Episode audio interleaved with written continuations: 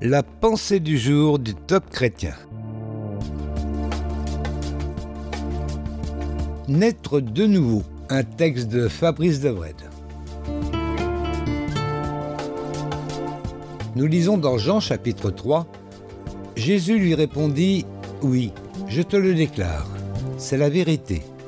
Personne ne peut voir le royaume de Dieu s'il ne naît pas de nouveau.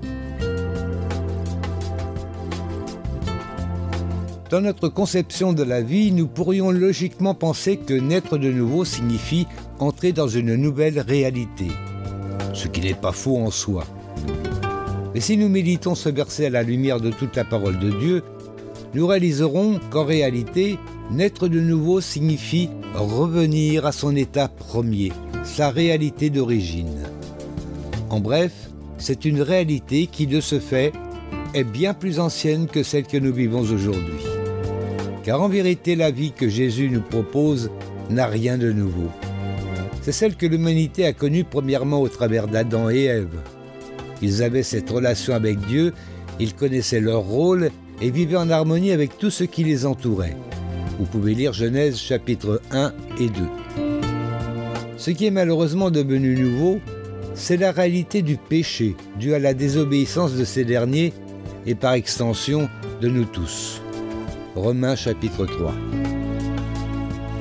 L'appel de Jésus n'est donc pas un appel à vivre une forme d'expérience mystique, une transe douteuse ou encore à adopter toutes sortes de doctrines philosophiques.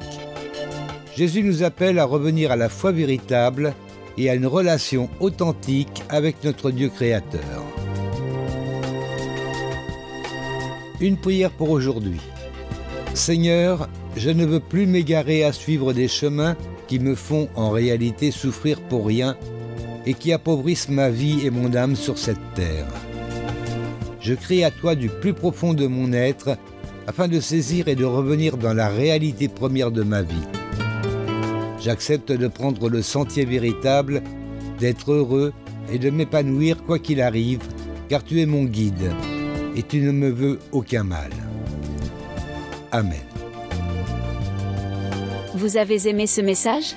Alors partagez-le autour de vous. Soyez bénis. Retrouvez ce texte sur la pensée du ou écoutez-le sur radioprédication.fr.